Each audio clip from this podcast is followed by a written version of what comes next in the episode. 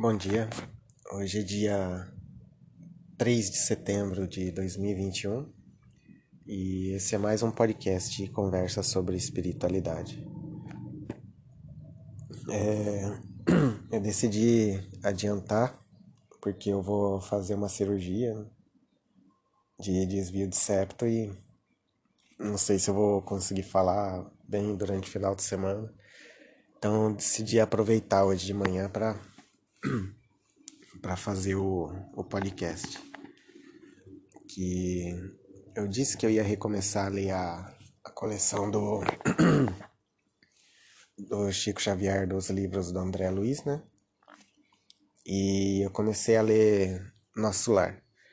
E eu já achei um capítulo bem interessante que fala sobre é, relacionamento, matrimônio, que eu achei que seria interessante dar uma lida e conversar um pouco sobre isso.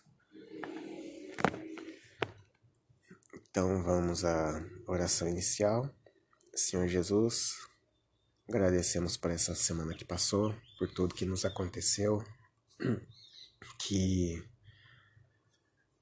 possamos nos tornar melhores pessoas e que esse texto nos faça refletir sobre as nossas atitudes, sobre sobre os nossos relacionamentos também. Amém. É o capítulo 20. O André Luiz, ele já ele já foi resgatado para o nosso lar e está conversando com uma com uma senhora que ele conheceu, que ele está ficando hospedado na casa da família dela. Noções de lar.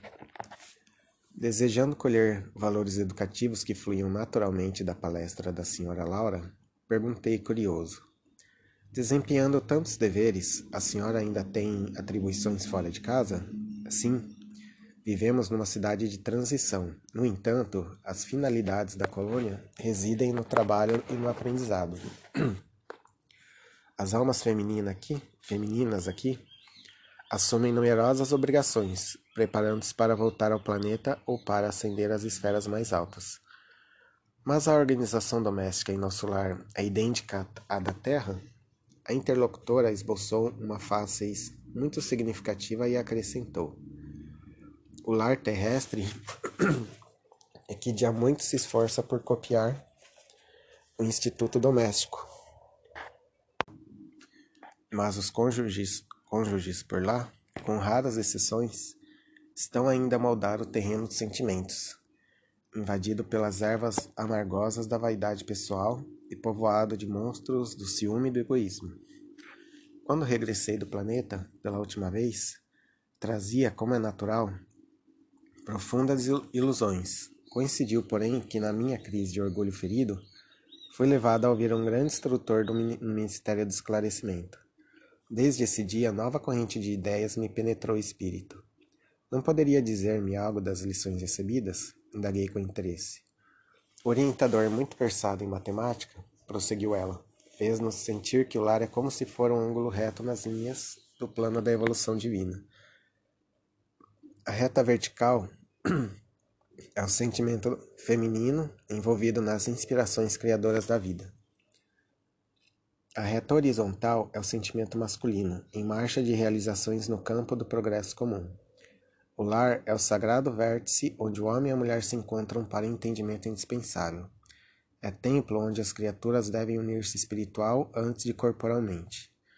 Há na Terra, agora, grande número de estudiosos das questões sociais, que aventam várias medidas e clamam pela regeneração da vida doméstica. Alguns chegam a asseverar que a instituição da família humana está ameaçada. Importa considerar, entretanto, que, a rigor, o lar é conquista sublime que os homens vão realizando vagarosamente. Onde, onde nas esferas do globo, o verdadeiro instituto doméstico baseado na harmonia justa, com os direitos e deveres legitimamente partilhados, na maioria os casais passam horas, as horas sagradas do dia, vivendo a indiferença ou egoísmo feroz. Quando o marido permanece calmo, a mulher parece desesperada. Quando a esposa se cala humilde, o companheiro o tiraniza. Nem a consorte se decide a animar o esposo na linha horizontal de seus trabalhos temporais, nem o marido se resolve a segui-la no voo divino de ternura e sentimento, rumo aos planos superiores da criação. Dissimula em sociedade e, na vida íntima, não faz viagens mentais de longa distância quando o outro comenta o serviço que lhe seja peculiar. Se a mulher fala nos filhinhos, o marido excursiona através dos negócios. Se, um, se o companheiro examina qualquer dificuldade do trabalho que lhe diz respeito, a mente da esposa volta ao gabinete da modista. É claro que, em tais circunstâncias, o ângulo divino não está devidamente traçado. Duas linhas divergentes tentam, em vão, formar o vértice sublime, a fim de construírem um degrau na escada grandiosa da vida eterna. Esses conceitos calavam-me fundo e, sumamente impressionado, observei. Senhora Laura, essas definições suscitam um mundo de pensamentos novos. novos. Ah, se conhecêssemos tudo isso lá na Terra. Questão de experiência, meu amigo, replicou a nobre matrona. O homem e a mulher aprenderão no sofrimento e na luta. Por enquanto, raros conhecem que, conhecem que o lar é instituição essencialmente divina e que se deve viver dentro de suas portas com todo o coração e com toda a alma. Enquanto as criaturas vulgares atravessam a florida região do noivado, procuram se mobilizando os máximos recursos do espírito. E daí o dizer-se que todos os seres são belos quando estão verdadeiramente amando. O assunto mais trivial assume singular encanto nas palestras mais fúteis. O homem e a mulher comparecem aí, na integração de suas forças sublimes. Mas logo que recebem a bênção nupcial, a maioria atravessa os véus do desejo e cai nos braços dos velhos monstros que tiranizam corações. Não há concessões recíprocas, não há tolerância e, por vezes, nem mesmo fraternidade. E apaga-se a beleza luminosa do amor, quando os cônjuges perdem a camaradagem e o gosto de conversar. Daí em diante, os mais educados respeitam-se, os mais rudes mal se suportam, não se entendem. Perguntas e respostas são formuladas em vocábulos breves, por mais que se unam os corpos. Vivem as mentes separadas, operando em rumos opostos. Tudo isso é a pura verdade, aduzi comovido. Que fazer, porém, meu amigo? Replicou a bondosa senhora na fase é, na fase atual evolutiva do planeta, existem na esfera carnal raríssimas uniões de almas gêmeas, reduzidos a matrimônios de almas irmãs ou afins. Esmagadora porcentagem de ligações de resgate. O maior número de casais humanos é constituído de verdadeiros forçados sob algemas. Procurando retomar o fio das considerações sugeridas por minha pergunta inicial, continua, a genitora de Lísias. As almas femininas não podem permanecer inativas aqui. É preciso aprender a ser mãe, esposa, missionária, irmã. A tarefa da mulher no lar não pode circunscrever-se a umas tantas lágrimas de piedade ociosa e a muitos anos de servidão. É claro que o movimento coevo do feminismo, desesperado, constitui abominável ação contra as verdadeiras atribuições do espírito feminino.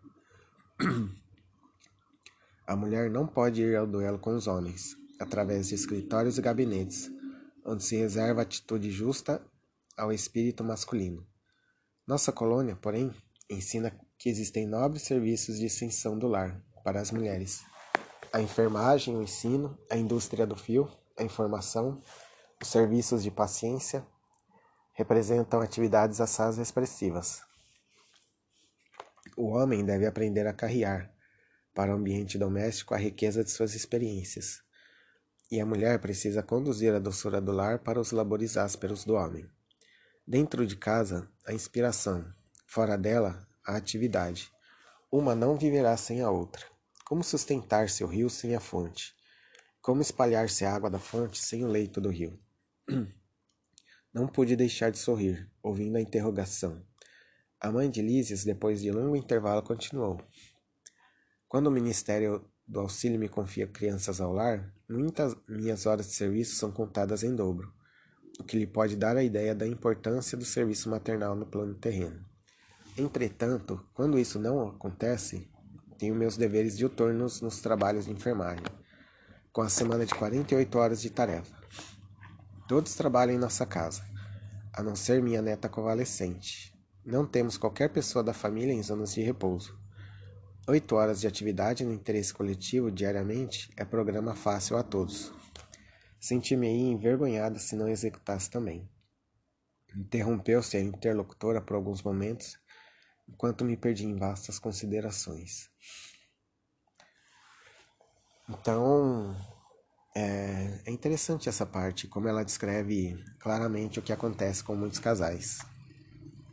Que parece que a parte parece que a parte boa só dura durante o namoro e que depois do casamento é, tudo piora ou é, as reclamações tem aquele choque, né? Aquele primeiro choque de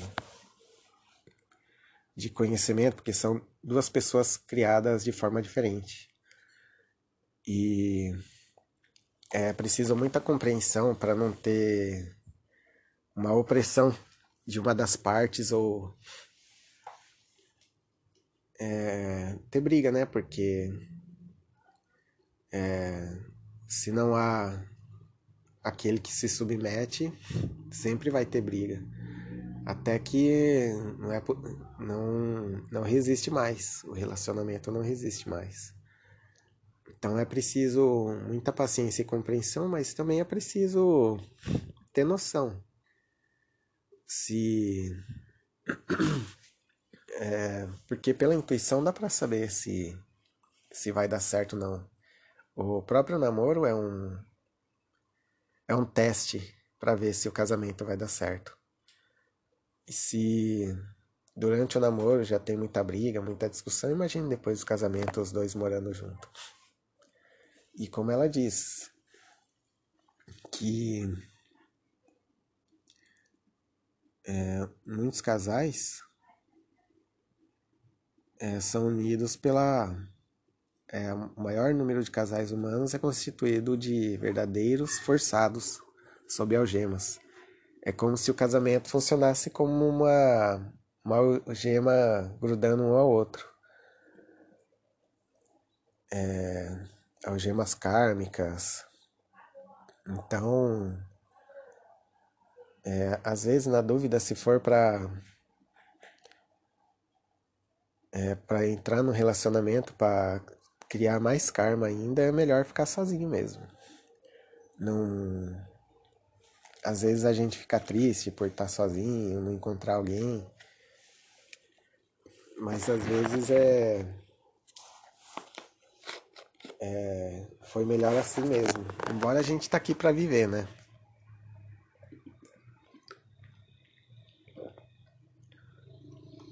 para passar pelas experiências. Mas é sábio aquele que aprende com com os erros e as atitudes dos outros. Mas todo mundo pode passar pela experiência. É, como diz a, a liber, o sol nasceu para todos. A liberdade é para todos.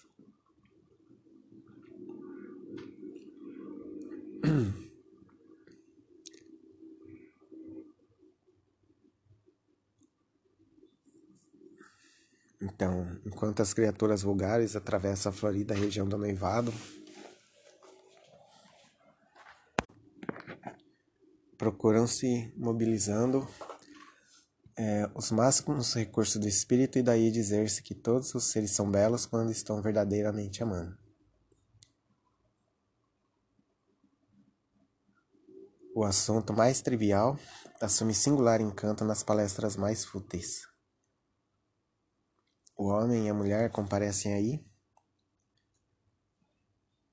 na integração de suas forças sublimes, mas logo que recebem a bênção nupcial, A maioria atravessa os véus do desejo e cai nos braços dos velhos monstros que tiranizam os corações. É, que são o egoísmo, a posse, a opressão e além da além dos exemplos que cada um teve, que se não tiver uma reflexão vai agir da mesma forma.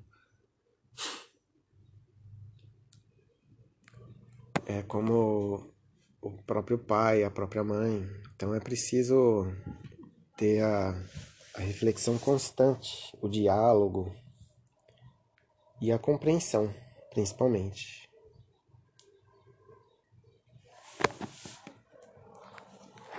Vou ler uma, uma mensagem.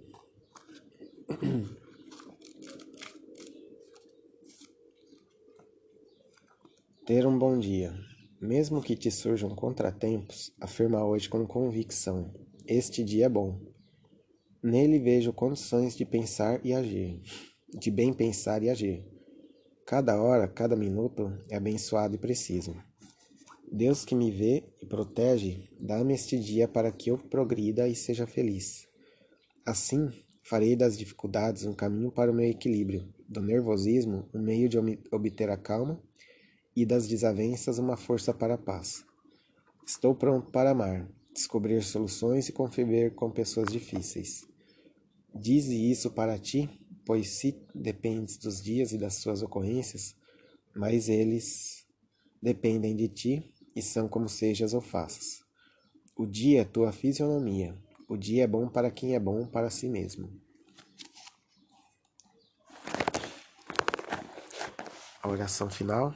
Senhor Jesus e bons espíritos, agradecemos por esse momento de reflexão, que esse texto possa nos ajudar, nos guiar durante essa semana,